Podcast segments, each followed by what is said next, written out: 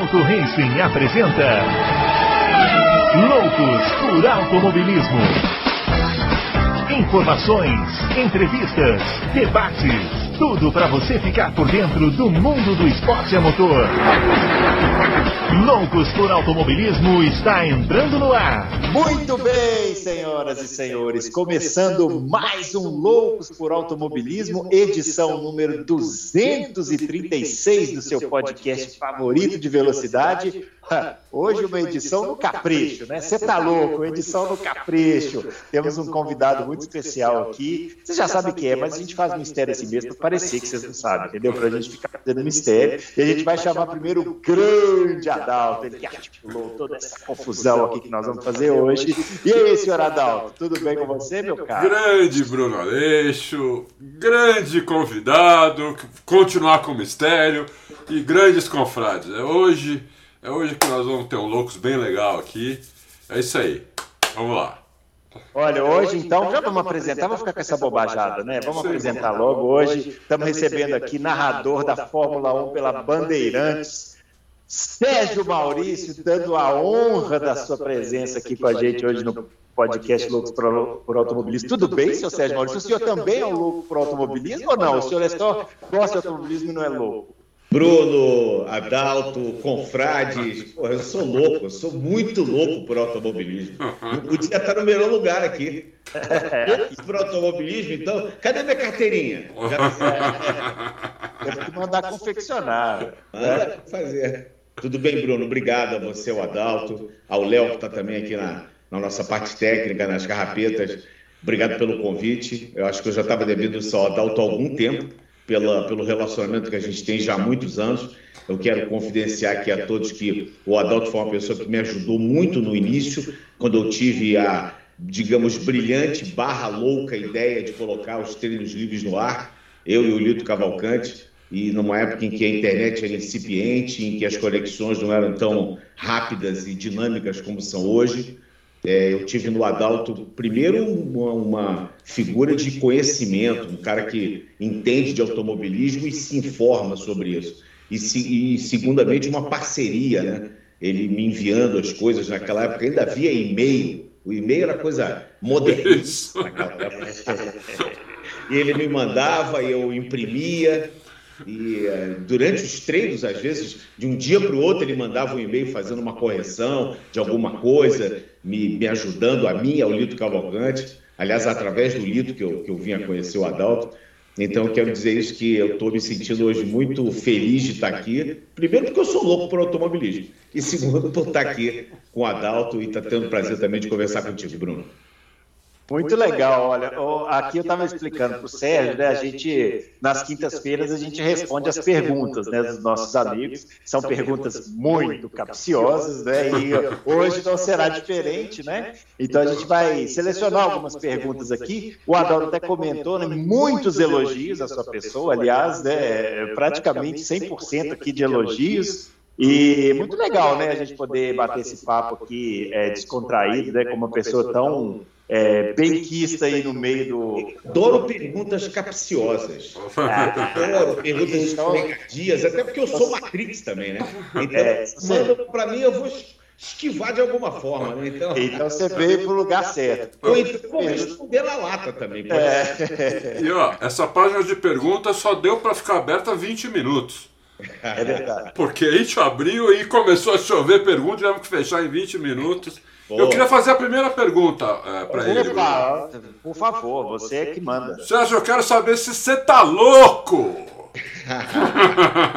Você sabe que o ser tá louco é uma das coisas. Eu sou, eu sou um cara de bordões, eu vim do rádio, né, Adalto? Então o rádio, o rádio é bordão, né? Os é. doutores esportivos no rádio, diferentemente da televisão, todos têm bordão. Todos, não tem né? um que não tenha. Isso é desde Prisca Zero, desde a época que eu, que eu ouvia rádio no colo do meu pai, que meu pai ouvia no colo do meu avô. Né? O cara tem que ter o bordão, porque o bordão, como ele não tinha a imagem, o bordão era uma forma de, de simbolizar aquele cara. É, então, é, é. Se, o, o locutor de todas as Copas do Mundo era Orlando o Orlando Batista, no Rio de Janeiro, é, o José Carlos Araújo era o garotinho. Quer dizer, você tem sempre uma, uma referência né, de um bordão desses caras. Né? E, e eu, como vim de rádio, eu, eu sempre trouxe, pude trazer meus bordões de um determinado tempo para dentro da transmissão. Na rádio eu usava muito, mas no primeiro início no Sport TV tinha que ser uma, uma narração, digamos assim, linear cool, assim, tinha que ser uma coisa no modelo que se achava que era o modelo que era para ser feito na TV a cabo. E aí, de um tempo para frente, um dia eu coloquei um negócio, um dia eu coloquei outro, e aquilo, aquilo acabou sendo motivador, não só para mim, mas como para os meus colegas também, de cada um colocar o seu caquinho. Alguns continuam sem, alguns preferem na rádio uma forma linear, sem bordão. Mas eu acho que o bordão, ele aproxima. Né? E o Você Tá Louco foi em janeiro desse ano. Foi, né? Eu, eu, agora eu sou um paulioca, eu sou mistura de paulista com carioca.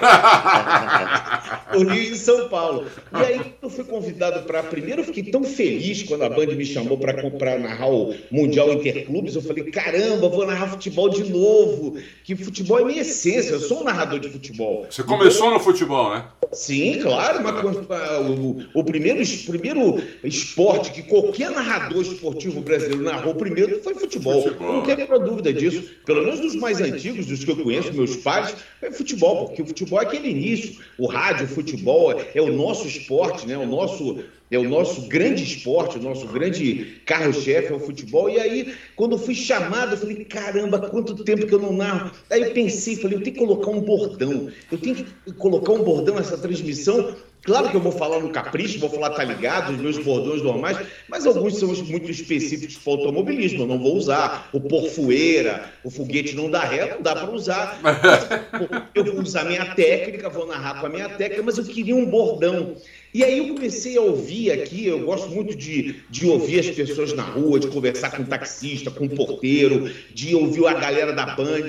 E eu vi que os caras falavam assim, oh, você tá louco, você tá louco, você tá louco, é um negócio legal, quer dizer, você tá louco é tipo, pô, que barato, que é, legal. É isso mesmo. Aí eu falei, pô, você tá louco é um negócio legal, mas aonde que eu vou encaixar isso? Aí eu falei na hora do gol, porque o meu gol sempre foi eu sempre gritei, tá lá, porque é uma, é uma, uma dádiva que o nosso querido José Cunha, que foi o narrador que eu me inspirei no início da minha transmissão na TVE, o José Cunha, ele narrava, tá lá, e é. gol, depois eu mandava. Então, eu assim, lembro. Tá lá. E, ele, eu, inclusive, pedi, eu trabalhei com ele na Rádio Tamoio muitos anos depois, eu pedi permissão a ele quando ele já tinha parado, eu falei, eu posso usar o Talá? Ele falou, está autorizado, você pode usar o Talá, e eu sempre uso o Talá. Mas eu queria usar, e o Talá acabou sendo utilizado por outras pessoas também. Eu parei de narrar futebol. Falei, cara, se eu falar Talá agora, muita gente nova vai pensar, pô, o cara tá imitando o jeito lá, o outro lá. E não, não é ah, verdade. Eu, eu, eu o primeiro, depois o cara que criou esse Talá a usar o Talá. Eu, eu lembro. Eu, eu lembro na década de 80, tinha um narrador do Rio de futebol que ele falava assim: tá lá um corpo estendido no chão. Esse é o Januário de Oliveira, é. não é o José Cunha. O José Cunha ah. é o antes do Januário. Antes do Januário. Januário é um que eu tenho usado os bordões dele, que é. é disso que o povo gosta. Isso. Daí é, que você queria. Eu tenho ah, eu, eu, assim, isso que você está falando é, tecnicamente assim, no jornalismo, isso é muito importante, porque marca, inclusive, a geração, né? Assim, você, você busca coisas na sua memória. Eu, eu faço isso eu faço isso como uma espécie até de homenagem a esses ah. grandes narradores esportivos. Você vê, o Adalto lembrou, um narrador no Rio de Janeiro, não sabia o nome dele, mas sabia o bordão dele. Isso. Então, isso, você vê a marca, isso é a marca. É isso mesmo, é isso mesmo. Agora, eu quero fazer um desafio. Eu quero fazer um desafio, se eu usar o. Já que você faz isso como homenagem, eu quero ver você homenagear o Theo José com aquele bordão dele não perde mais. Não deu errado, então não perde mais, o cara acabou a gasolina na reta, ele falou, perde sim. É isso, mas isso acontece, é o famoso é. hoje sim, hoje sim, hoje não. Do é, é, puta, é, essas coisas acontecem. Mas aí o você tá louco, só para é, completar a história. O você tá louco, eu falei, vai ser na hora do gol. Quando o cara meteu o gol, eu vou dizer você tá louco? Tá lá! e, foi, e aí foi isso. O Você Tá Louco foi o, o, bordão mais novo que eu criei em janeiro para poder ser. E agora tá, eu incorporei no cara que vai vencer. Antes de vencer, eu mando Você Tá Louco também, porque afinal de contas, vencer não é para qualquer um, né? Quando vencer a corrida de Fórmula 1, você tá louco! Não, e ficou é. muito legal, ficou muito é. legal. É. Eu, eu, lembro muito de você no, na, na, Olimpíada, né? Assim, no, no vôlei, né? No, no, basquete. Eu lembro de você no judô, assim, narrando ali, talvez eu adoro a Olimpíada. A Olimpíada é um tipo de competição que eu assisto, assim, tudo que tiver passando na televisão, eu assisto, lembro muito. Mas eu queria saber como você foi parar no automobilismo, assim, em que momento da carreira que você foi parar no automobilismo? Olha, na verdade, eu, eu sempre amei a Fórmula 1, assim, eu sou um apaixonado por Fórmula 1 desde 5, 6 anos de idade, quando começou, quando eu comecei a ouvir falar em Fórmula 1, e depois em 72, eu já tinha 9 anos, quando começaram as transmissões em 73, eu já vendo aquilo tudo, eu me apaixonei pela Fórmula 1. Eu, eu, era, eu era o garoto da bolinha e do carrinho. Né? A Fórmula 1 sempre foi, porque eu sou de uma geração que é, nós tínhamos aqui os dois representantes, é, é, digamos assim, do Olimpo Mundial, que era isso, o Pelé e o Emerson. E o Emerson Fittipaldi, isso mesmo. Então, então isso para mim era uma coisa. Quando eu conheci o Emerson, há alguns anos atrás, eu, eu quase chorei de olhar para o Emerson e falar assim: caralho, esse cara. Desculpa o palavrão. Não, esse cara. Esse cara, porra, esse cara é meu ídolo demais. Esse cara, é, é. sabe, eu, ele, eu me lembro dele com, aquela, com aquele carro preto e dourado. Aquilo ali pra mim era um.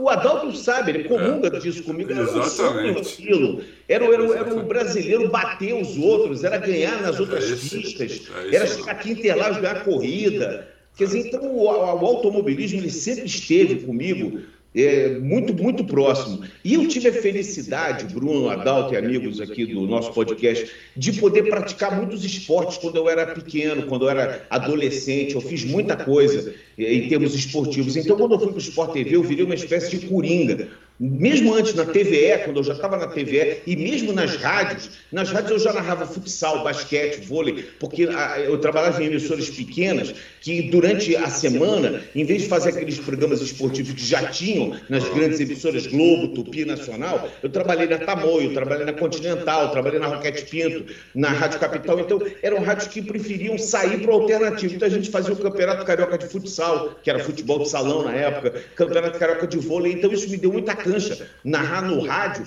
te dá muita cancha. E eu pratiquei muitos esportes. Então, juntou as duas coisas. Quando cheguei no Sport TV, aquilo ali era o cardápio que eu queria. Eram todos os esportes e, e, e, eu fui pioneiro em praticamente todos eles. Né? A exceção do futebol, que foi o que a gente começou a narrar lá, eu, Luiz Carlos Júnior, no início, o Lincoln Gomides, éramos nós três os narradores, que começou com o futebol, mas logo começou o futebol americano, basquete nesse CCAA, que era basquete universitário, mas outro feminino. Eu fui narrando aquilo tudo. E aquilo para mim era normal. Eu, eu lembro, eu lembro.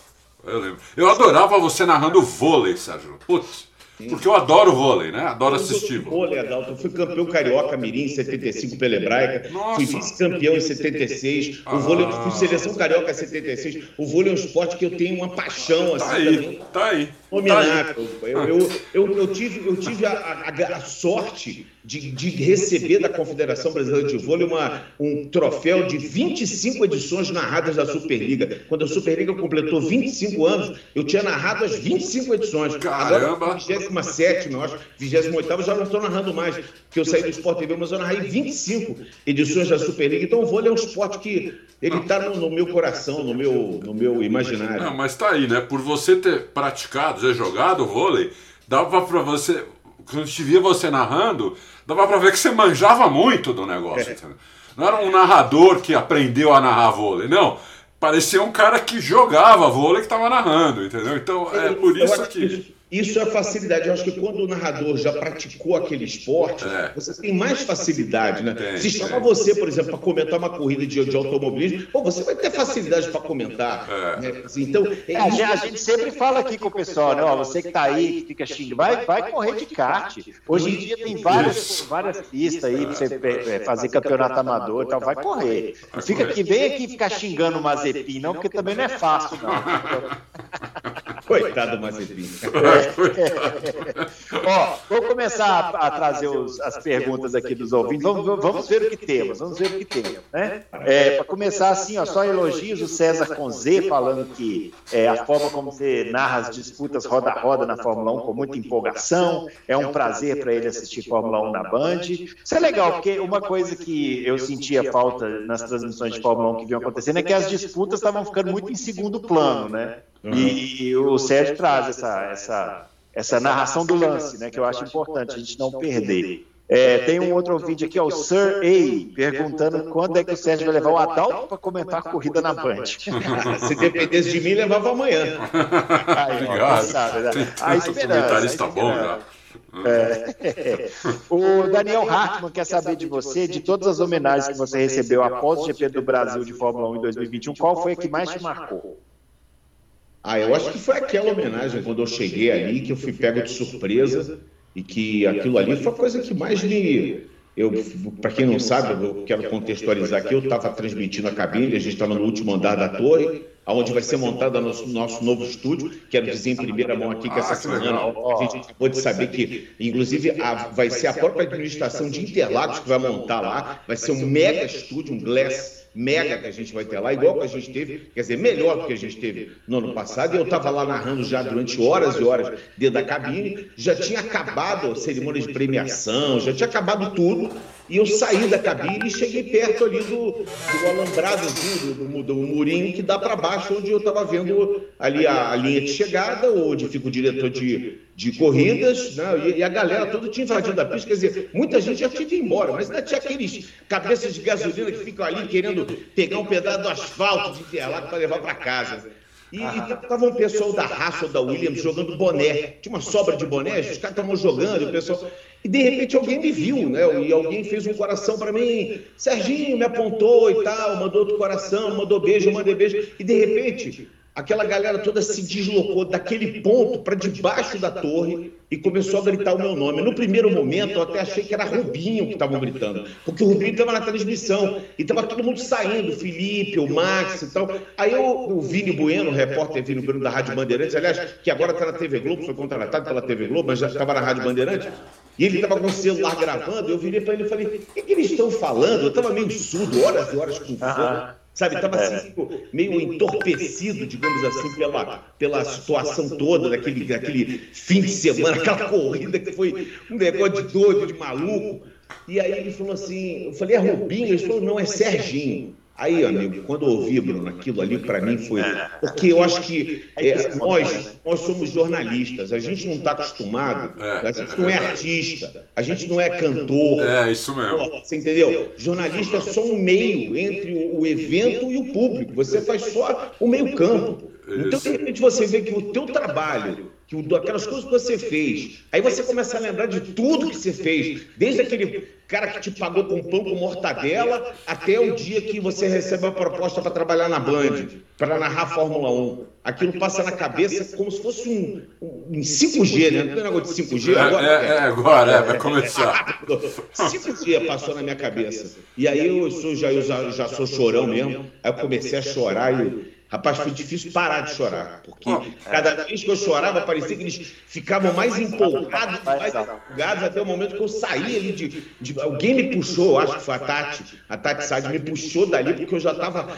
Sabe, já tava, minha, minha emoção estava aflorando já. Essa tem um troço ali. Foi a coisa mais linda. Foi, Puta, foi muito legal, muito legal. Sabe, o, o Adalto foi como um teatro. Quando, é. acho que quando o ator acaba aquela representação e todo mundo levanta e bate palma, não, é. sentia aquilo ali. Porque eu tinha acabado de narrar e, e os, os, espectadores que nem tinham visto a minha narração estavam ali me aplaudindo. Não, deve ter sido uma puta emoção. Puta, nem fala.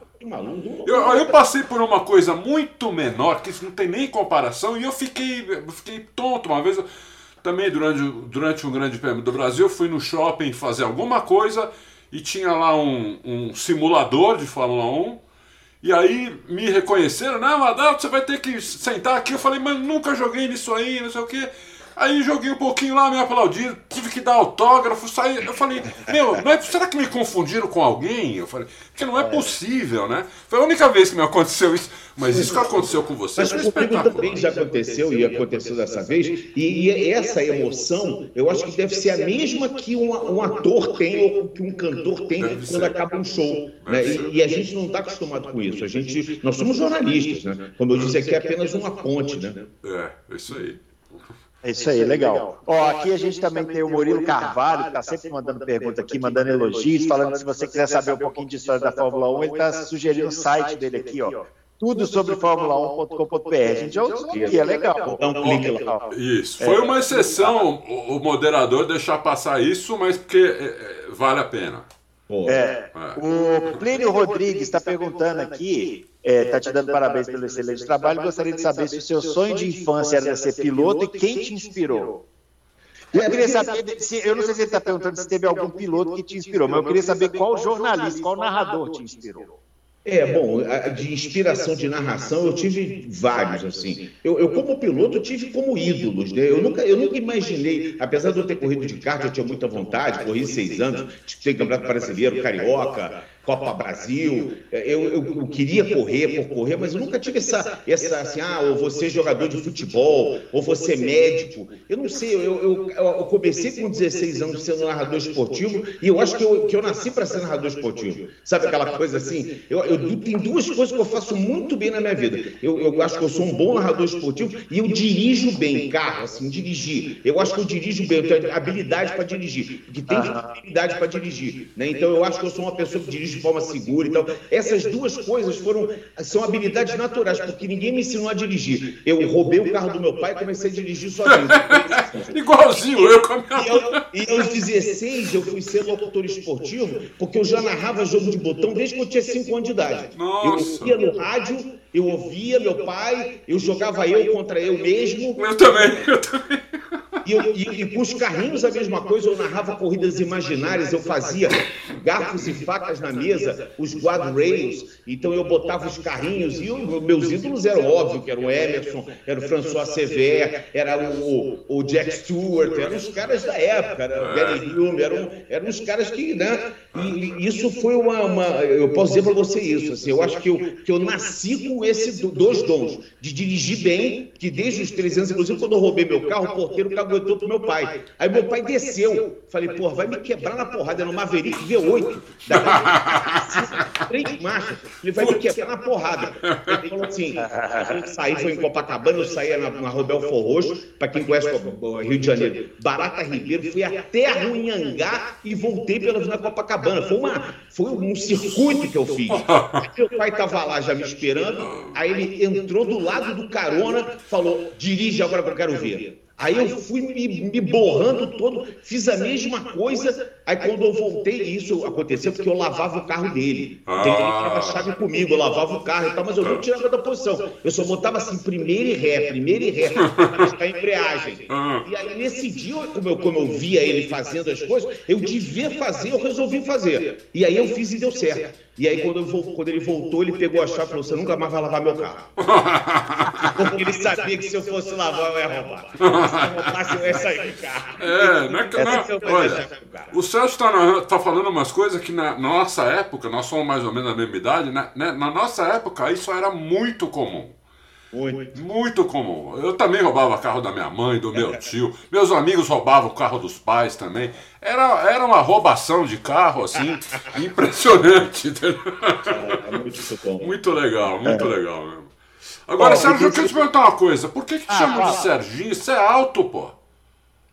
Você sabe que eu sempre fui o Serjão do vôlei. É? Quando eu era pequeno, olha, eu era o Serjão da natação é? e o Serjão do vôlei. Quando eu fui para a TVE, é, eu, eu, não sei, as pessoas falavam assim, ah, o Serginho Maurício, o Serginho Maurício. E aí eu acabei vendo o Serginho. E você sabe que a minha mãe, que a minha mãe sempre me chamou de Sérgio Maurício que qualquer coisa que acontecer, ela, Sérgio Maurício, já sabia que era merda, né? Já sabia que era algum problema, né? Um nome composto, né? E aí a minha mãe, ela gosta tanto que até a minha mãe agora me chama de Serginho também. Ela é mas ela me chama de Serginho. E eu virei o Serginho pelo carinho, as pessoas com carinho comigo e tal. E aí, desde a época da TVE, desde 88, 89, passaram a me chamar de Serginho. Mas eu tenho alguns amigos, o Alexandre Casselli, por exemplo, o Kaká, você conhece bem, Adalto, ele jogou vôlei comigo. O Kaká é meu amigo desde 5 anos de idade. Ele é o único que me chama de Serjão. Eu sou cansado de pensar, Serjão, Aí todo mundo, ah, Serjão? Mas é Serjão mesmo, pô. É isso aí. O Kaká é outra parada. O Kaká é, é o único que me chama de Serjão. Ó, eu, eu vou pedir licença agora para os ouvintes, porque eu também tenho pergunta, tá, pessoal? Vocês ficam mandando. Eu também tenho. Eu queria saber qual o momento, assim, da Fórmula 1 que você não narrou, mas que você olha e fala, puta, isso, isso aí eu queria ter narrado. Isso aí eu gostaria de ter narrado. Pô, eu acho que eu, eu, tem vários momentos maravilhosos assim, na Fórmula 1 que eu gostaria de ter narrado. Eu queria ter narrado algum título mundial do Piquet. É, pô, sem dúvida nenhuma, foram, foram, momentos assim grandiosos. O próprio segundo título do Emerson foi também, um, sabe, esse momento grandioso da televisão e eu gostaria de ter narrado. E os títulos do Senna, né? Sem dúvida. Eu acho que eu sou, eu sou da geração Emerson Piquet Senna. É, eu peguei né? Som, eu tenho 59 anos. Eu sou de 1963, então eu peguei exatamente esse movimento todo, né?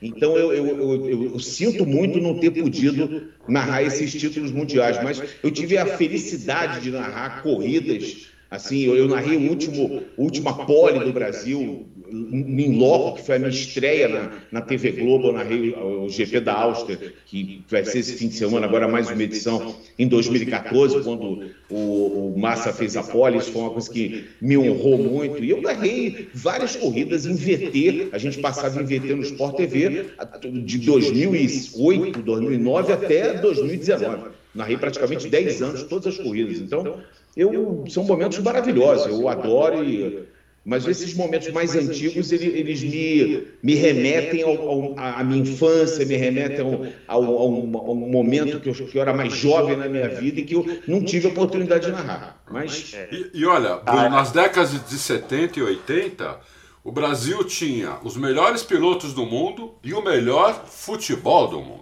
Exatamente. A melhor seleção do mundo. É. O Brasil só não ganhou todas aquelas Copas por né? Eu, se eu fosse narrador e me fizesse essa pergunta, eu ia responder que é a primeira vitória do Rubinho, que aquilo ali para mim é um negócio espetacular. Assim. E, e, a, e a narração do Galvão é monstruosa, né? É, Aquela narração do Galvão. É... O mestre dos mestres, né? É. é eu, eu, eu, sinceramente, assim, eu tenho algumas ressalvas com o Galvão de 10 anos para cá. Mas ali, naquele momento, era o auge, né? E aquela narração do Galvão é monstruosa. Eu acho que não tem quem não se lembre daquela última volta e depois da bandeirada. Então, eu, eu gostaria de ter narrado aquilo ali. Não, e quem não torcia pro Rubinho, né?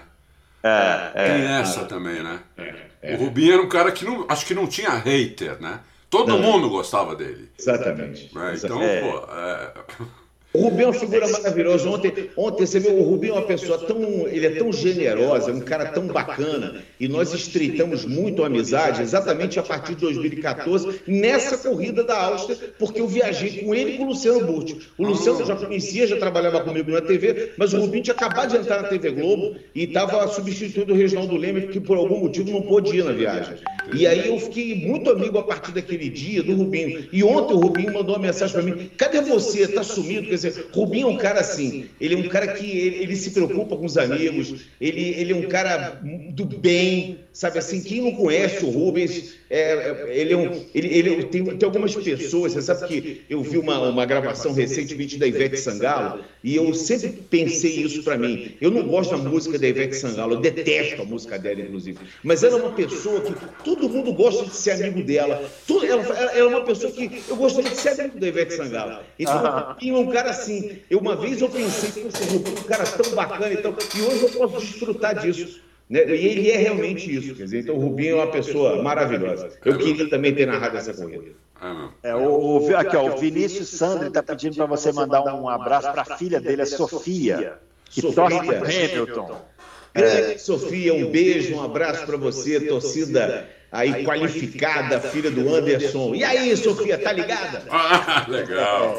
É, é, isso aí. Ah, tem uma pergunta aqui do Bruno Macedo, mas essa eu vou deixar para o final. Essa aqui eu vou deixar para o final. Ó, pergunta para o Sérgio Maurício. É, Ah, essa, essa pergunta até tinha separado para eu fazer, mas aí eu vi que o Rossini Júnior fez e eu, eu queria trazer. Você sabe que quinta-feira aqui, Sérgio, a gente recebe as perguntas dos nossos ouvintes, né? E Fórmula 1 hoje em dia é uma coisa muito técnica, né? Então tem perguntas que vêm aqui que só o Adalto mesmo, porque eu, eu fico boiando aqui, só admirando que eu não entendo nada. Qualquer coisa eu faço assim para baixo, ó, esse aqui de baixo responde. É, exatamente. Ele está perguntando, o Rossini Júnior, e eu também queria saber como que você faz para se preparar para as corridas hoje em dia. Porque com essa quantidade de informações que tem que passar, eu imagino que quem você escuta, com quem você conversa, onde você lê, como é que você faz? Olha, eu abro a internet e procuro me informar sobre tudo. Eu no Twitter sigo todas as equipes, todos os pilotos, alguns jornalistas internacionais, algumas emissoras internacionais, alguns sites e portais internacionais e nacionais, como é o caso do, do, do portal do Adalto, Auto Racing. Eu, eu, eu, procuro me informar, mesmo que você leia aquela notícia repetidamente, porque eu, eu tenho, por exemplo, um grande amigo também que me abastece muito de notícias, que é o Sérgio Milani, do Escuderia Milani. Então ele manda para mim quase que diário, não, quase não, diariamente ou dioturnamente, ele manda para mim coisas que ele pesca na internet e me dá. Então eu vou lá, leio aquilo ali, ele faz mais ou menos para mim um filtro. Né? E faz isso de boa vontade. Ele, ele uma vez perguntou se podia fazer isso. Eu falei: olha, se não for te encher o saco, que você lê e achar legal, rebate para mim. E é o que ele faz. E é o que o Adalto fazia comigo isso há, há 20 anos atrás. Então é, é a mesma coisa que ele faz, mas ele, ele tem uma, uma visão muito boa eu gosto muito do, do, do expertise que ele tem de automobilismo. E, e, obviamente, a gente, às vezes, mesmo lendo, porque eu consumo Fórmula 1 24 horas por dia, a gente não consegue absorver tudo, a gente não consegue ter acesso a tudo. Né? Por exemplo, eu, eu fiquei sabendo na, só na segunda-feira, ou no, desculpe, no final da noite de domingo, sobre o que tinha acontecido daquela invasão de pista. Aquilo ali foi muito blindado para que ninguém soubesse, para que o mundo não soubesse. E eu peguei alguma, eu vi algumas imagens de pessoas na arquibancada gravando aquilo ali. Foi na hora do acidente do Guanyu né, em que as atenções estavam todas voltadas para um ponto da pista e num outro ponto aconteceu invasão. Quer dizer, e, e eu fui lá procurar, fui. Quer dizer, a gente tem que, eu acho que por poder do ofício, por dever principalmente do ofício, com, com, o telespectador e por um prazer pessoal meu, eu tenho que me informar e tenho que ser o mais informado possível. Eu não posso estar pilotando essa, esse, esse carro 2022 da Fórmula 1, essa joia tecnológica, sem ter informação, porque eu ali sou o piloto da transmissão. Então eu tenho que estar atento a tudo, não só a parte técnica, que existe toda uma técnica para se fazer a transmissão, de abertura, de, da inserção de comerciais, a leitura de textos institucionais, acionamento de comentarista, o rádio, todas as informações, toda a parte técnica, existe a parte, é, digamos assim, cultural, que é a minha cultura da Fórmula 1, que eu tenho que ter ela sempre afiada, eu tenho que saber que o Bottas estava lá de bunda de fora, saber que o Leclerc saiu de uma entrevista ontem lá e tinha um monte de paparazzi fazendo pergunta idiota para ele. Eu tenho que saber isso tudo, porque isso faz parte. É isso aí. E no momento, assim, ah, você vai perguntar, ah, mas aí tem a corrida lá que é duas horas de corrida, não acontece nada demais, não para a corrida, mas às vezes acontece como aconteceu no ano passado no Grande Prêmio de, da Bélgica, que foram quatro horas de transmissão e não teve corrida. Sem corrida. Se você não, se você não tem conteúdo, amigo, você acabou. Você acabou transmissão. Morreu. E, e, e, quer saber de uma coisa? Foi a terceira maior audiência que a gente teve no ano. Que Vai coisa. entender, não teve corrida. Que coisa. Corrida. Perdeu só para o GP Brasil e o GP de Abu Dhabi, que foi o último. Que a coisa. terceira audiência foi o GP que não teve corrida. Foi a corrida que eu chamo de viúva porcina. Foi sim que nunca teve. É, eu pessoalmente acho que a Band é, trouxe uma qualidade para a transmissão de Fórmula 1 que eu confesso até que não esperava, porque a gente que cobre automobilismo há mais tempo, a gente via que a Band estava derrapando na Fórmula Indy ali, né, fazendo uma transmissão mais à distância e tal. Mas eu acho que uma das coisas que mais se que, que a gente mais é, viu avançar foi o fato de vocês estarem na transmissão na sexta, no sábado e no domingo. Isso acho que faz muita diferença. Vocês conseguem acompanhar tudo, né? Porque no esquema antigo, se você fazia a sexta-feira, às vezes fazia o sábado e no domingo tinha um outro narrador. Isso dá uma picada na transmissão também. Como é que foi, Sérgio, essa, essa, essa transição para a Band? Assim? Como é que foi essa. Como é que vocês combinaram isso daí? Rapaz, não foi nada combinado, foi um susto danado que eu levei. Eu, eu, eu, recebi um telefonema. Eu não costumo atender telefonemas, eu não costumo atender, não. Meu telefone ele já está programado para número que não está no meu contato, ele manda direto para a caixa postal. E por um acaso, eu estava nesse dia, eu, eu, eu tinha. Eu precisava essas coisas que acontecem. Eu nunca contei isso aqui, eu vou contar pela primeira vez. Essas coisas que acontecem que são, são assim de. Eu, eu tava receb, tinha recebido, recebido telefone telefonemas de pessoas de um negócio que estavam me chamando. Aí eu falei assim: eu vou desabilitar esse negócio, que pode ser que algum deles ligue. Eram três pessoas, mas um era o porta-voz. E tinham outras duas. E eu falei, eu vou desabilitar, que um deles pode ligar, vai cair direto na caixa postal, não vai ser legal, porque era um negócio de dinheiro ali que envolvia uma, uma coisa comercial e tal. E eu desabilitei. E eu tô vendo uma série, toco o telefone, olheira de São Paulo. Falei, não, não é nenhum dos textos que eles eram do Rio, prefixo 21. Falei, não vou atender. Aí não atendi. Aí eu continuei vendo a série, toco o telefone de novo, olhei e falei, de novo, mesmo telefone. Aí a minha namorada velhinha falou assim, atende. Eu falei, ah, não sei, deve ser uma hora dessa. Eu tinha acabado de chegar de uma partida de vôlei, de um... Você, você vê como é que são as coisas. Eu tinha sido escalado para Pindamonhangaba e, e Montes, Montes Claros. Eu estava assim, no limpo. Sabe quando você está no limpo, você fala assim, meu Deus, eu narrei final olímpica e hoje eu narrei Pindamonhangaba e Montes Claros. Daí eu estava assim, meio triste, meio chateado, e já sabendo, a gente já, já era sabedor que a Fórmula 1 né, não ia ficar na Globo, aquilo tudo, aquele sonho todo que eu tinha vivido aqueles anos todos ia, ia por água abaixo e tudo. E quando eu atendi, era o Denis Gavazzi, diretor de esporte da Band, é, perguntando se podia falar comigo. Obviamente, eu desliguei a televisão, mandei a velhinha ficar quieta ali. E aí, é. botei no vivo a voz e nós conversamos, eu, ele e o Rodolfo Schneider, que é o diretor de jornalismo. E, uh, e aquilo ali foi. A, a, a, na internet já havia-se assim, um buchicho do meu nome, não se sabia qual emissora que ia comprar, né? não havia ainda a divulgação que a Band tinha comprado.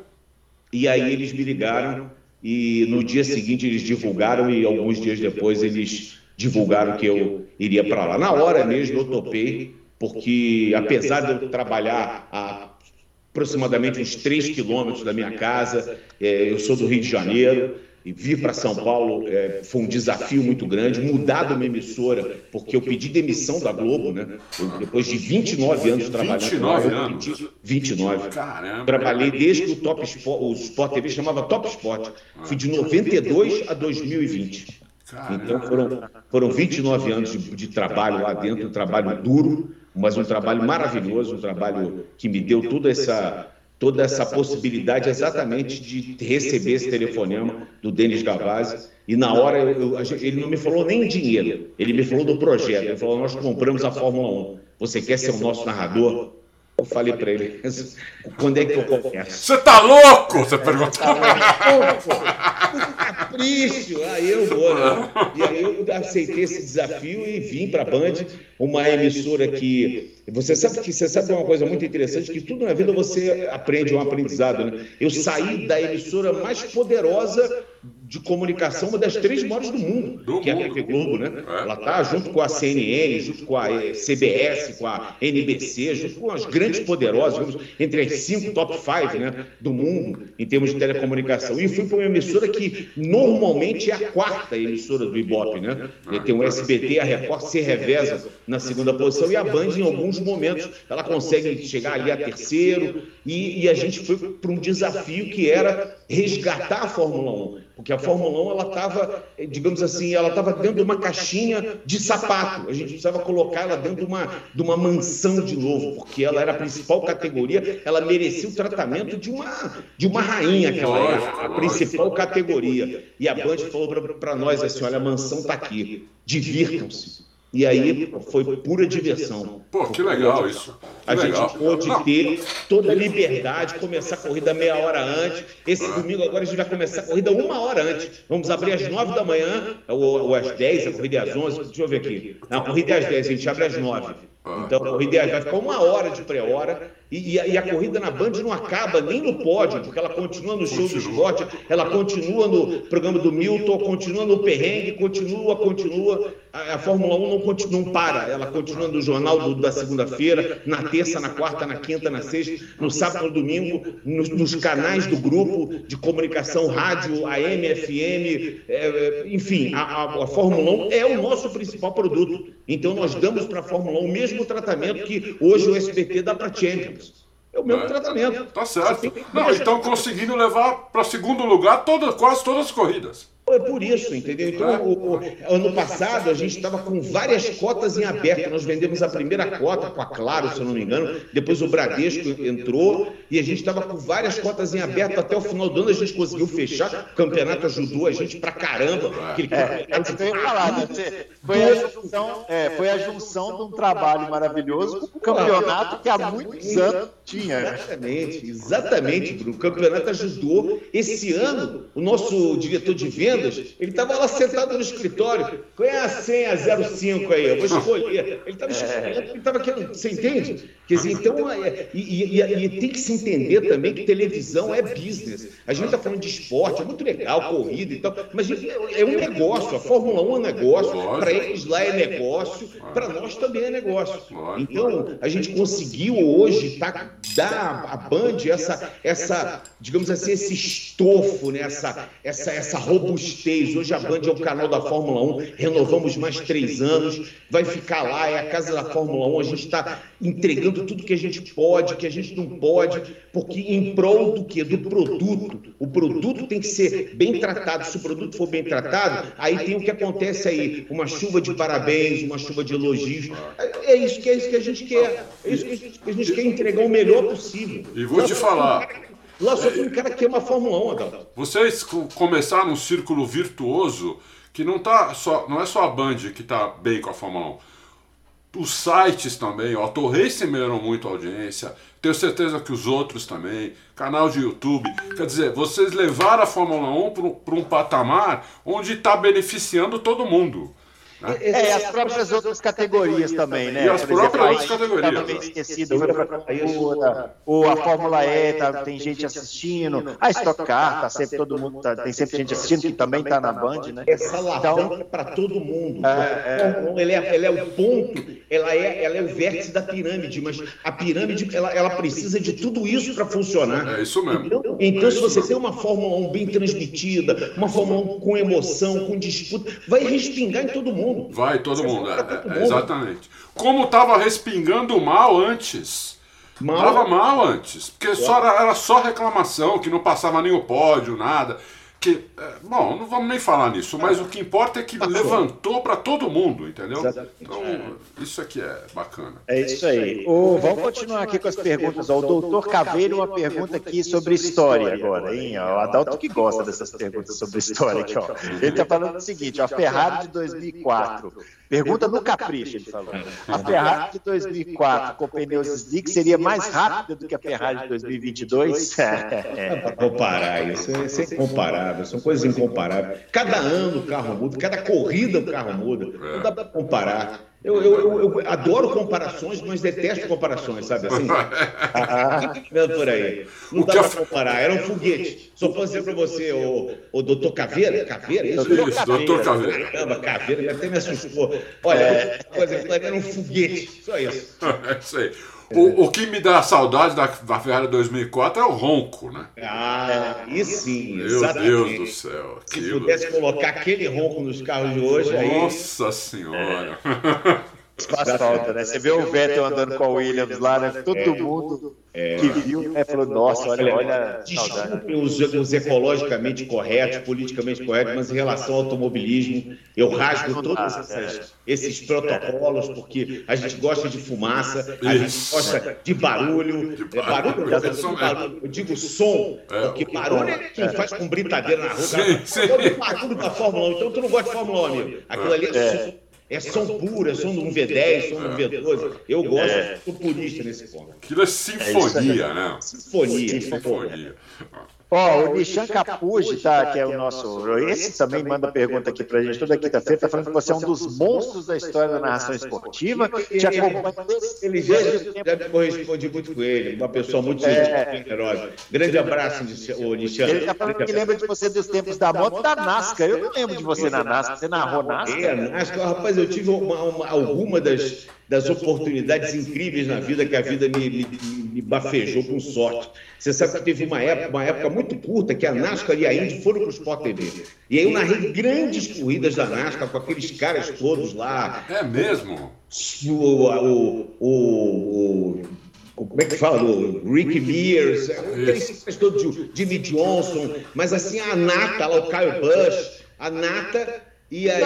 Foi na mesma época da Indy, é, então você tava o Dale Earnhardt, por exemplo, devia estar. Então, o Tony Stewart, estavam todos eles lá. Caramba, um monte de lenda. Um monte de é. lenda. Eu narrei assim, essa, dois ou três anos disso e eu tive a oportunidade, você vê como é que a sorte ajuda também, né? Eu narrei o único e eu acredito que inédito jamais acontecerá de novo pódio da Fórmula das 500 milhas de Indianápolis, Fórmula Indy, com Gil de Ferran, Hélio Castro Neves e Tony Canaã. Isso, para mim, é uma das maiores dádivas que Deus me deu, ao lado do Lito 2003, que eu narrei essa, essa prova. 2006. 2003, 2003. Essa prova fantástica, vencida pelo único pódio brasileiro em todos os tempos, nunca tinha acontecido isso, e eu acho que jamais vai acontecer. Ah, olha, é, é mais fácil ganhar na Mega Sena.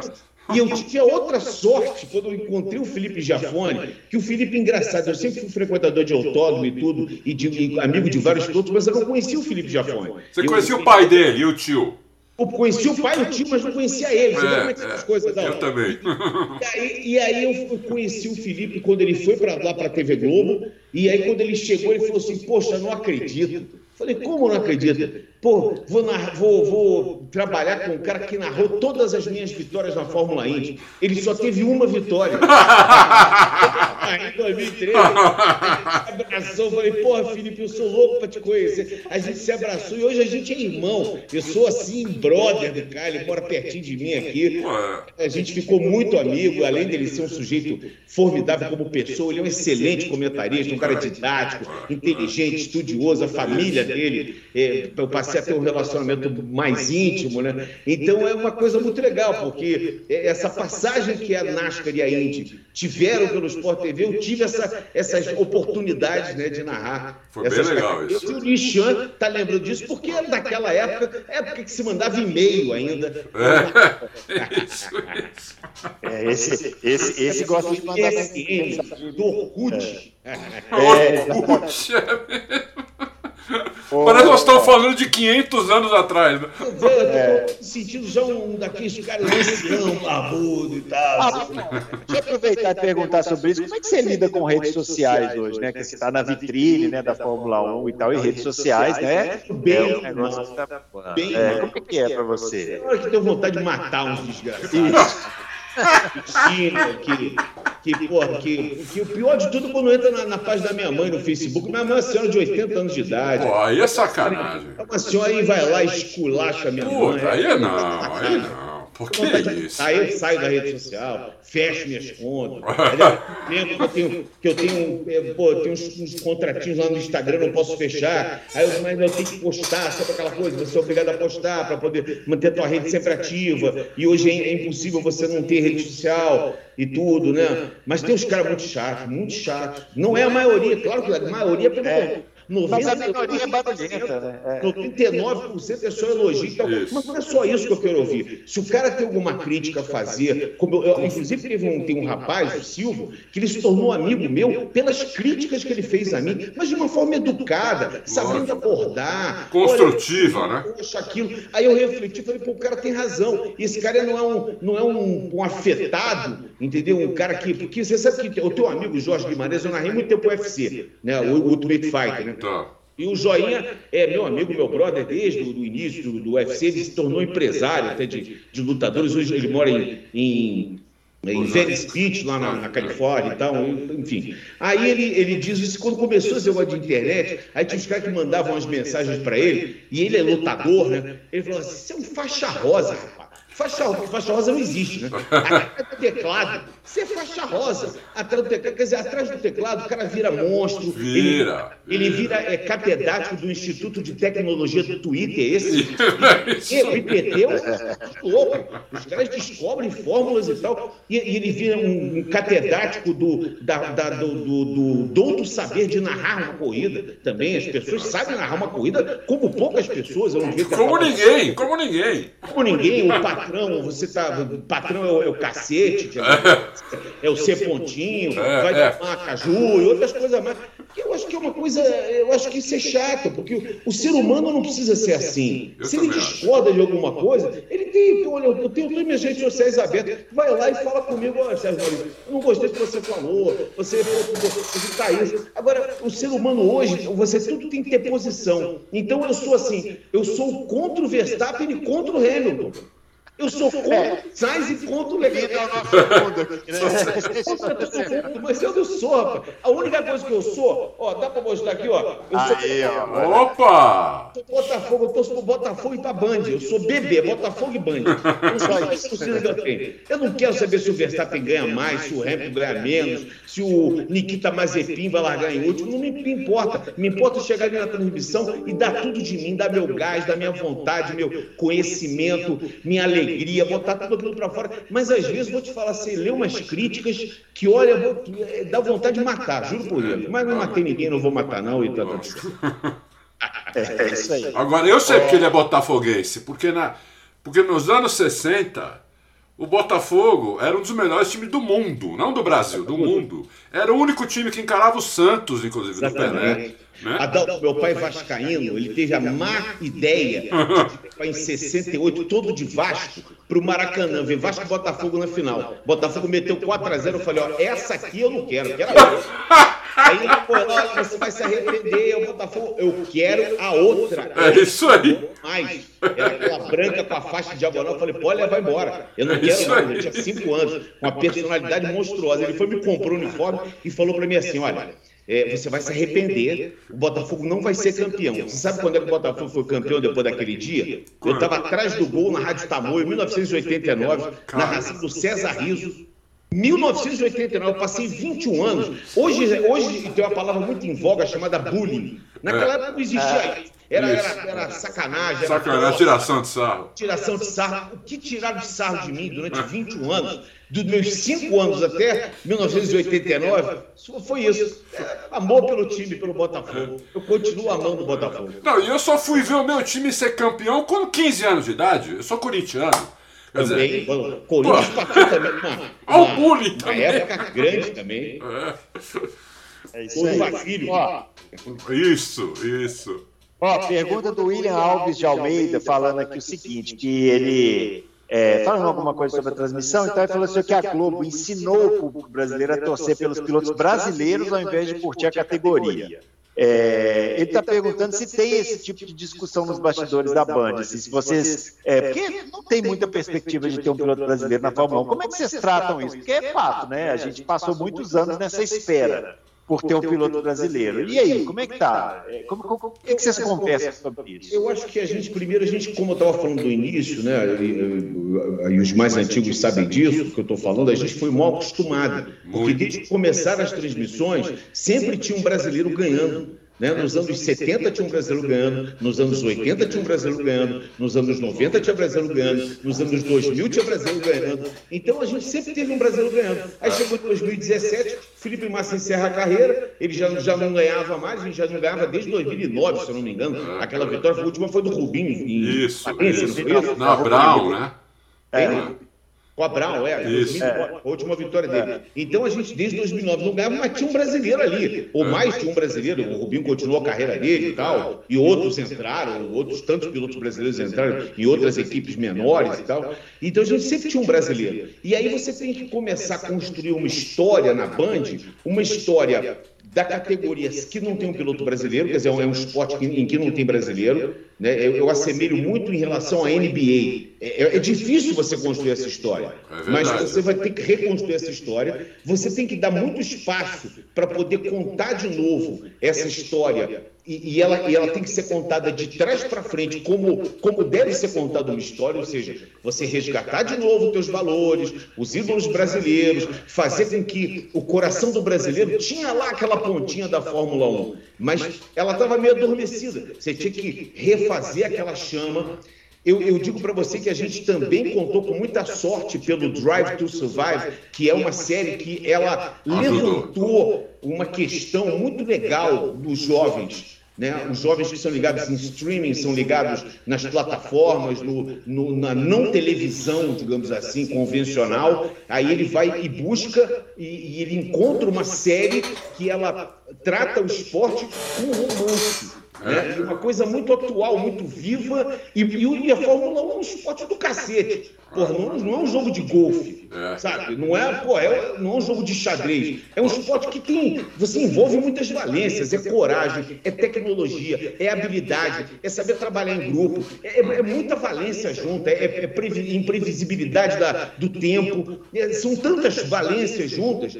E, e aí é, a gente não tem um brasileiro. E aí aquela, aquela coisa que você perguntou bem, a gente, se você discute nos bastidores. É, na TV Globo, naquela época da TV Globo, se construíram outros heróis brasileiros. Ou se tentaram construir em cima do, do Rubinho e do Massa, eles não foram campeões mundiais, mas eles disputaram títulos mundiais, eles estavam em grandes equipes, Quase eles conquistaram quase foram campeões, e eles conquistaram vitórias. Isso que é o mais importante. É, Você tinha ali um brasileiro que lutava por vitória. Mal ou bem, não foi campeão do mundo. Detalhe, ser campeão do mundo é um detalhe. Porque é, os dois poderiam ter sido. Dois caras foram campeões do mundo. 72, né? 72 vezes alguém foi campeão do mundo. É, Só 72 vezes.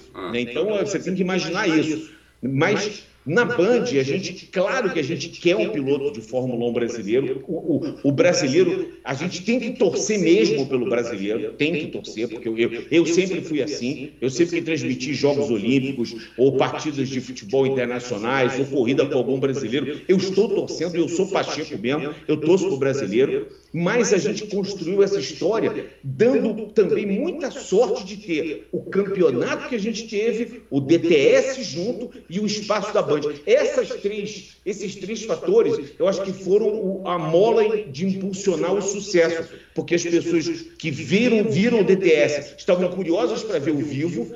Quem não via corrida há muito tempo falou: pô, caramba, os caras estão lá se digladiando, estão saindo na porrada lá o Verstappen com o Hamilton, deixa eu dar uma olhadinha para ver qual é. Aí se formam torcidas organizadas, assim, torcidas do Palmeiras, do Corinthians, do Flamengo e do Fluminense, não quer se matar na internet. É isso mesmo. Boca de tilápia ou do, do, do patrão, é. que querem morrer por causa do. Né? É. E aí, e aí o que, isso, o, que, o que, que resulta nisso tudo? No sucesso. Porque isso tudo são fatores que levam e acabam levando para o sucesso. Como, voltando sobre a sua pergunta, pensar em construir, a gente não pensou, mas a própria história foi convergindo para construir a transmissão.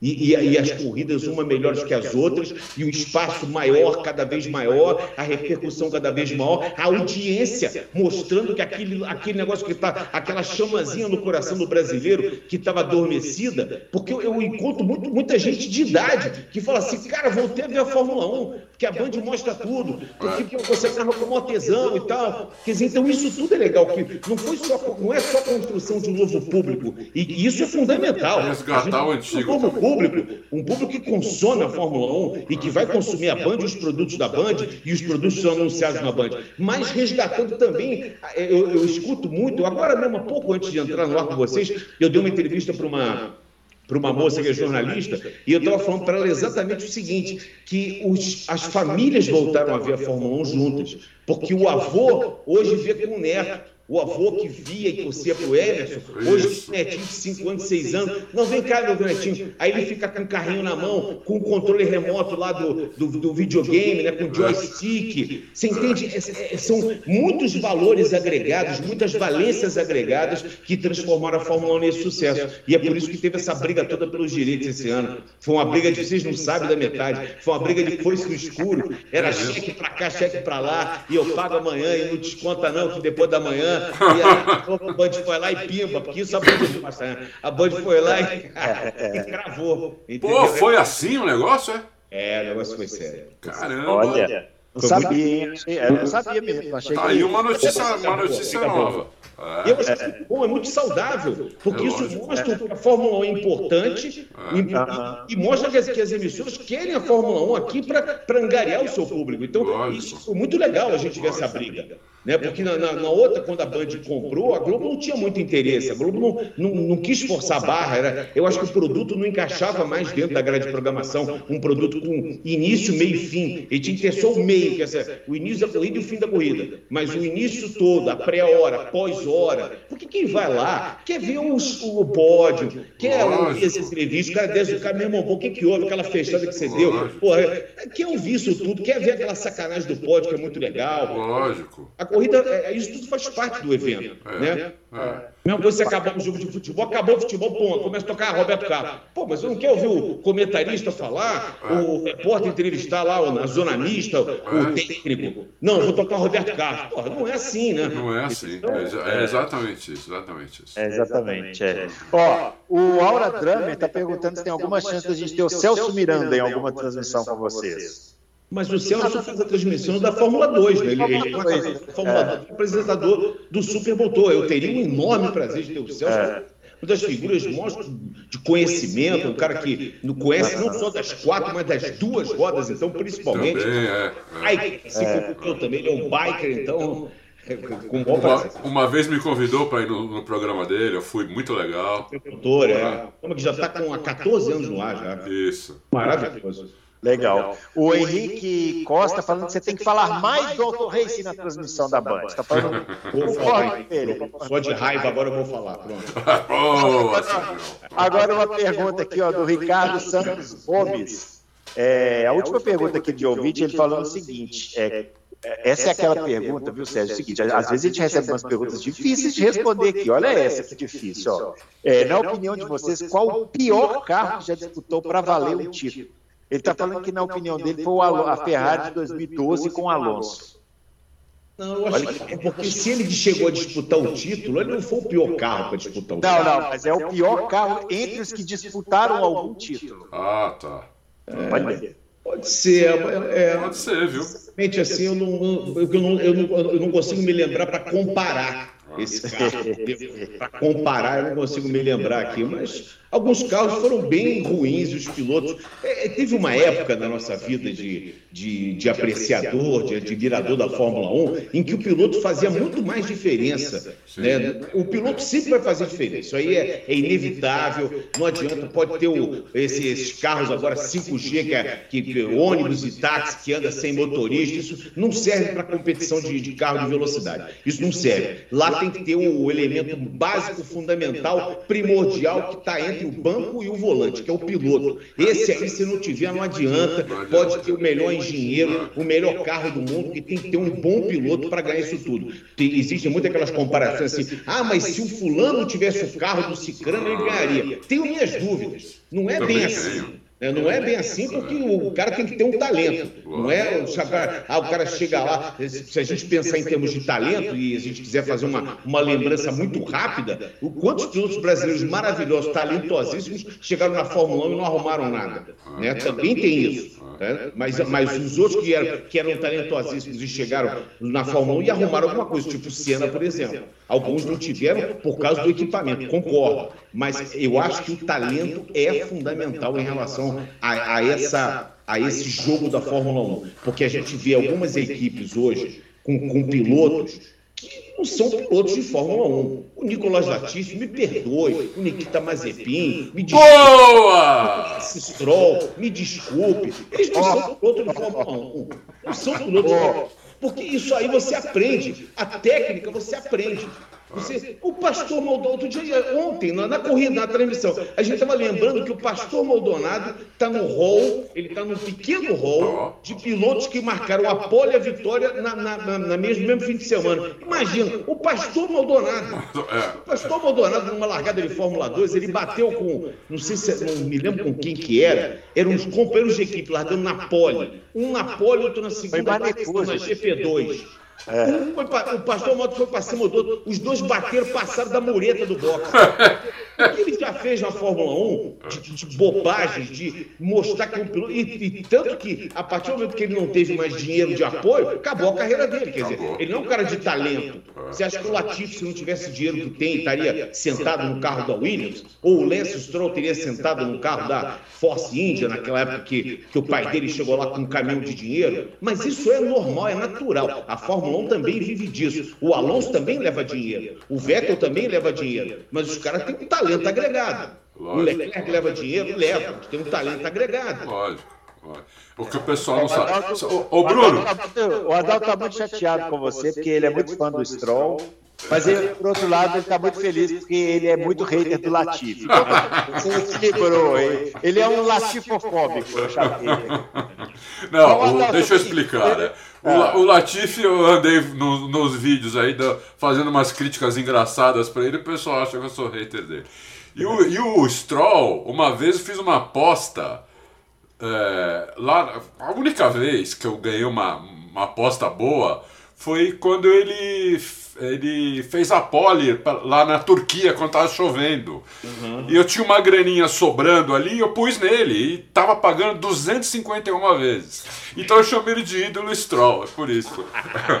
Mas, Bruno, essa pergunta que ele fez do, ah. do, do, do Alonso, eu concordo com ele, mas eu colocaria o Senna em 86 ele tinha uma Lotus que era o terceiro melhor carro do grid. Boa lembrança. Né? É verdade. Mas era de longe, ela era de longe. longe. De longe, o terceiro. É. O companheiro de equipe dele em 86 era o. Era o Hélio de Angeles? Acho, não, não, era acho o Johnny Dunn. Era o Johnny Dunn. O, o, aquele, era o Nakajima já, não era? Era o Nakajima. Não, não, não era o Nakajima? Era o Johnny Dunn. Johnny. Ah, o Conde. O Conde. Que guiava é. nada. Nada, nada, nada, nada, nada. E é uma boa demonstração é. de um cara que guiava pra cacete com um cara que não guiava nada. nada. Ele pegou o carro e levou lá pra disputar o título. É. Levou até a última corrida. Que hoje eu me lembrei, de, eu vi uma, uma disputa espetacular, falou em 86, mas não foi, foi em, isso foi em não me lembro qual foi o ano, mas foi uma disputa espetacular do Hélio de Ângeles com Keke Rosberg. Foi a prova de 82 na Áustria. Ah, 82 tá. chegadas mais incríveis na Áustria. Foi o De Ângeles com o carro asa, inclusive. Os carros não tem aerofólio dianteiro, aerofólio traseiro, é pequenininho assim. É. E o Keke Rosberg, por isso que eu me confundi, que foi 82. E mas aquela pista era maravilhosa, né, Sérgio, naquela época? Maravilhosa. Maravilhosa, meu Deus do céu. Vai. É. O Adalto, tem pergunta do Instagram aí? Você falou que tinha pergunta do Instagram. Então, deixa eu pegar aqui. Eu, tinha uma pergunta é. que, que a gente nunca fala do nada do Instagram e dessa é vez meu filho que cuida, ele pediu para fazer uma pergunta de lá e eu já perdi a pergunta aqui, né? Para variar, mas eu acabei de achar. É assim, o é, que, que, que o Sérgio acha da confiabilidade do carro da Mercedes, será que o Hamilton vai manter essa cautela que ele teve, pelo menos na minha opinião e na opinião de bastante, nas disputas agora, que ele teve nessas disputas em, em Silverstone? É, eu acho que sim, porque eu acho que. Sabe aquela frase velha que as nossas avós diziam? Canja de galinha e cautela não faz mal a ninguém? O cauteloso conseguiu dois terceiros lugares em duas corridas improváveis, no Canadá e no Silverstone. Até o carro chegar no Canadá, eles tinham um problema de kick, né? eles tinham um problema do porpoising e tinham um problema do bouncing, do kick aerodinâmico e do kick mecânico. O carro não parava quieto, era uma coisa, chegava da agonia. Aquelas câmeras on-board elas foram tão agoniantes que a FIA resolveu fazer alguma coisa, medir as alturas, colocar sensores nos carros. Aí chegou no Canadá, O carro aparentemente deu uma melhorada. Ele dava um pouco de kick lá na freada da 13 para 14, lá no, no, final da reta do cassino, na, na entrada da, da, reta principal. Dava aquela. Mas foi bem o carro. E em Silverstone o carro esteve equilibradíssimo. O carro estava muito equilibrado. Agora, é um carro que ainda ele está, digamos, dois passos abaixo de Ferrari e de Red Bull. É. Então, é, esses, os resultados do Russell no campeonato e esses dois últimos pódios do Hamilton mostram sim que o carro evoluiu, mas mostram, acima de tudo, a grandeza da Mercedes e dos dois, que estão indo em caminhos diferentes. O Russell está está tendo uma experiência que ele acho que amarga para ele, porque ele imaginou, pô, vou me livrei da Williams, agora eu vou sentar numa Mercedes. Aquele cara, aquele cara que vende um Voyage né, e compra, porra, um Toyota Corolla, né? Porra. Aí o cara se no Toyota, Toyota porra, não faz curva. O Fica assim na rua. O capô não fecha. Porra, botou. O cara falava, pô, mas que, que merda é essa? né? Foi isso mais ou menos. E o Hamilton também vivendo uma coisa completamente diferente, porque ele tinha o ano passado o melhor carro do grid, ou o, junto com a Red Bull, os melhores carros do grid. E de repente ele chega e pega um carro que é inguiável. E ele está tentando e fazendo, usando toda a sua capacidade técnica, e, às vezes até perdendo um pouco de paciência, e, e o emocional dele está aflorado, como da equipe toda. Né? Talvez esse fim de semana ficou mais arrefecido, porque ele estava em casa, estava lá com pô, o Tom Cruise, estava lá, pô, missão impossível, qualquer coisa resolve aqui, né? Mete o Top Gun aqui. Mas, mas, a verdade é essa, eu acho que, que a Mercedes nunca esteve num, num patamar, desde 2014, 2012, a Mercedes nunca teve num patamar como está é. nesse momento agora. Não mesmo, não é. mesmo. É verdade. Ó, oh, caminhando para o final aqui, né, vamos fazer aquela pergunta, né? Aquela pergunta difícil, né? Quem é o favorito esse ano para ganhar o campeonato? Max sabe, não precisa nem acabar a pergunta, eu já respondi. O favorito vai ganhar. O Max chegou, acontece, Bruno. O Max chegou num grau de excelência. Ele já passou assim, já fez todas as merdas que ele tinha que fazer. Ele já, já errou pra cacete, já quebrou uns carros, já se indispôs, dispôs com metade do grid. Ano passado ele bateu roda até a última curva da última volta do último Grande Prêmio e ganhou o título mundial, que era uma coisa entalada na garganta dele ele, ele, eu acho que ele passou a entender melhor o que era a Fórmula 1 depois de vencer isso tudo, porque ele agora tem o número um ostentando ali na carenagem, então ele está recebendo uma pressão ainda maior do que, ele, do que ele recebia, mas em compensação ele tem a confiança da equipe, ele tem a parceria do, do, do Horner e do Marco, ele é o líder da equipe, ele é muito jovem, mas já tem muita experiência. Muita Tanto experiência. Tá falando em parar com 31 anos de idade. Falou, não, vou, vou parar quando acabar o contrato. Foram os rumores que surgiram essa semana, quando ele foi perguntado lá por um desses de da vida aí, perguntou para ele, e, e, ele respondeu isso. Quer dizer, então eu acho que o Max Verstappen, e esse ano a gente vendo os carros como estão, a Ferrari, a Ferrari é aquele carro que não dá vontade de você apostar nem um centavo nele. Você, é cavalo paraguaio, você aposta, o carro não vai.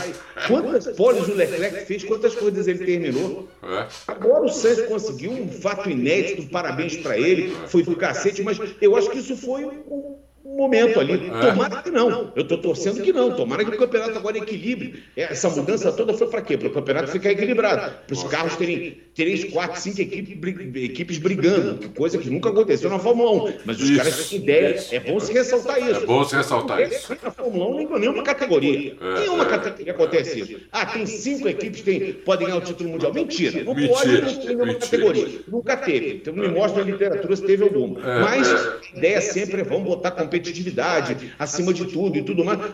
E aí você tem essa situação do Verstappen, ele é o senhor absoluto.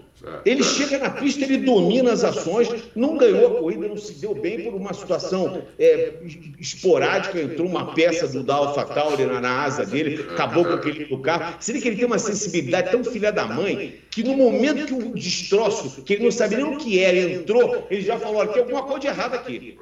Aí foi pro box, botou o pneu e falou: tá pior ainda. Quer dizer, você vê cara, a sensibilidade do cara, ele tem um talento, ele é um cara de uma. De uma ele é tão genial como piloto de Fórmula 1 que o fato dele sentou e já.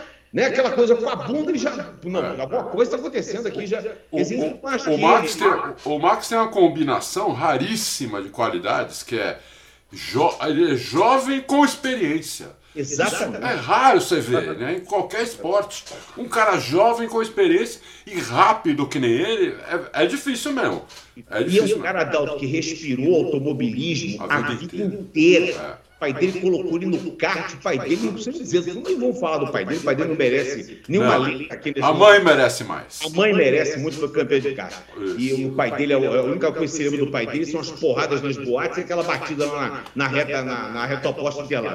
Do Montoya, em cima do Montoya. E, e, as declarações que ele deu agora, né? Você viu as declarações não vamos nem falar disso, mas você vê que é um cara que respira automobilismo, então ele é um cara como o Hamilton. Mesma coisa, é, é bicho de, de, de, autódromo, é bicho de cartódromo aquilo ali. Então é, é um cara que é talhado para ser campeão do mundo. Você perguntar para mim, já, quem você acha que pode ser o George Russell, o Lando Norris, o, é, o, o, o, rapaz da. o Esteban Ocon, o, o, o, o Charles Leclerc? Eles são todos nomes, mas eu não sei dizer para você, apontar, dizer, esse pode ser campeão do mundo. Mas o Max Verstappen todos apontavam, esse vai ser campeão mundial.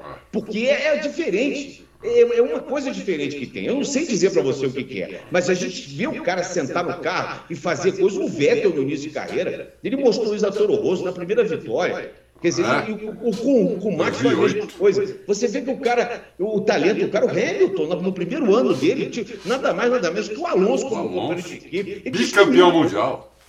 Destruiu o Alonso. Destruiu o Alonso. Você fala, porra, esse cara vai ser campeão mundial. É. Então, eu acho que é esse diferencial. Para mim, Max Verstappen, do, do, jeito que está a Fórmula 1, estamos vamos entrar na 11 etapa, exatamente a metade do ano. Até agora, o campeonato está se desenhando. Verstappen, eu até aqui, eu não sou bobo, né? Botei uma cola aqui, né? Eu botei a cola aqui. Então, o? Campeonato Mundial. Olha só como é o Campeonato Mundial está. A, a diferença de posição é uma coisa gritante. 181 contra 147 contra o próprio companheiro de equipe. É, contra o próprio companheiro. É, é. O companheiro de equipe dele que está ali, pelo amor de Deus. É, vai ser muito difícil tirar o título dele. Vai ser muito aí. Difícil. É. Bom, agora para finalizar aqui, tem um pedido. Você sabe que quando o cantor vai assim em algum lugar, tem a palhinha, né? É, é, ah, a palhinha e tal. Aqui também tem a palhinha. O Bruno Macedo está pedindo para você narrar para os confrades a última volta de uma vitória fictícia do Senna. No capricho, ele está falando aqui. Eu a última volta, eu vou, te, eu vou te ajudar. Não precisa ser também a última volta. Pelo de pato, vai subindo na subida da junção, vai ser o primeiro a ver a bandeira quadriculada. Ayrton Senna vem no capricho. Você tá louco, Senna? capricho, no capricho, vence mais um intervalo. Ah, é, muito bem. É isso aí. eu posso é agradecer né, a presença sua aqui hoje, Sérgio. Foi uma honra para a gente conversar com você. Acho que os confrados gostaram do bate-papo. O Adalto ficou super empolgado, né, Adalto? Oh, muito, muito. Sérgio, ó, tantos anos já, pô. Eu trabalhar com o Adalto aqui em 2019. Desde 2019, ah, que eu vou trazer o Sérgio Maurício, vou trazer o Sérgio, vou trazer o Sérgio, trazer o Sérgio. Não convidou, você não me convidou. Você tivesse convidado antes, eu vinha, não tinha problema nenhum. É. Eu tinha perdido com o teu contato no, no meu celular, eu perdi meu celular antigo ah. e perdi o contato teu de um monte de gente. Aí para recuperar tudo não foi fácil, é não. É, é. Adalto, quer fazer um encerramento aí antes da gente encerrar de vez? Ah, é, eu acho o seguinte, amanhã né, começa o GP, GP da Áustria, vai, vai ser uma corrida que nós vamos ter a corrida curta no sábado. Eu é acho que. Eu... eu... já tem classificação, Adão. Já tem classificação amanhã. Eu estou adorando. Eu, eu, eu, eu particularmente, estou adorando essas sprint races. Eu também. Porque é um fim de semana diferente. É, é um fim de semana que você quebra os paradigmas, Isso. você já transforma a sexta-feira no primeiro treino, num puta treino, porque todo mundo vai para a pista testar tudo: velocidade, resistência, é, nova, novo pacote aerodinâmico, tudo você tem que testar naquele dia. E uma hora. Uma hora. É. Classifica. E não, e não bata de carro nesses 60 minutos. É. Traga o brinquedo inteiro pro box para classificar. Isso mesmo. Alô, alô Mick Schumacher, favor não bater. Exatamente. no dia seguinte, você tem mais uma hora para dar mais uma guaribada no que tá precisando e depois você tem a, sprint race no outro dia a corrida. É, Eu estou adorando particularmente esse fim de semana. É. Mas olha, Bruno, se o, se o Schumacher não bateu no Verstappen ali na última curva da última volta, ele não bate mais. Não bate mais, é verdade. Ele escapou ali. É isso aí. É isso aí. Ô Sérgio, muito obrigado pela sua presença aqui. A gente espera que você volte mais vezes para a gente bater esse papo. Agora vai virar habituê aqui. Habituê. Nós estamos juntos. Um bom Já trabalho aí. Amanhã, a partir de 8h20, então essa sexta, a partir de 8h20 da manhã no Band Esporte, a gente vai ter 8h20, depois 11h50, a classificação, já o quadro. Aí a, o segundo treino livre é no sábado, 7h30 da manhã, pouquinho antes, 7h20 a gente entra lá, sempre com 10 minutos.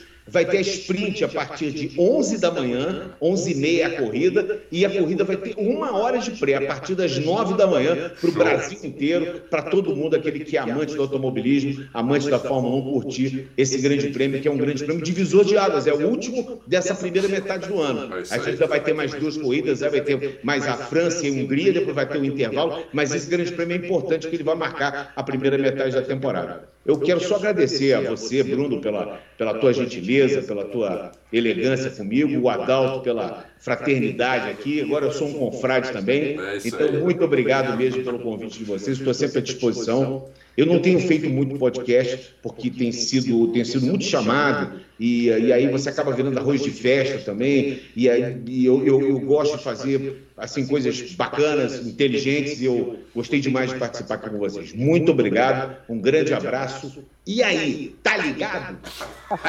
Legal. Isso aí, valeu. Sérgio Maurício aqui com a gente. Não se esqueça do joinha no nosso vídeo, não se esqueça de se inscrever no canal, e a gente volta na próxima semana com mais loucos pro automobilismo no capricho para você. Valeu, galera.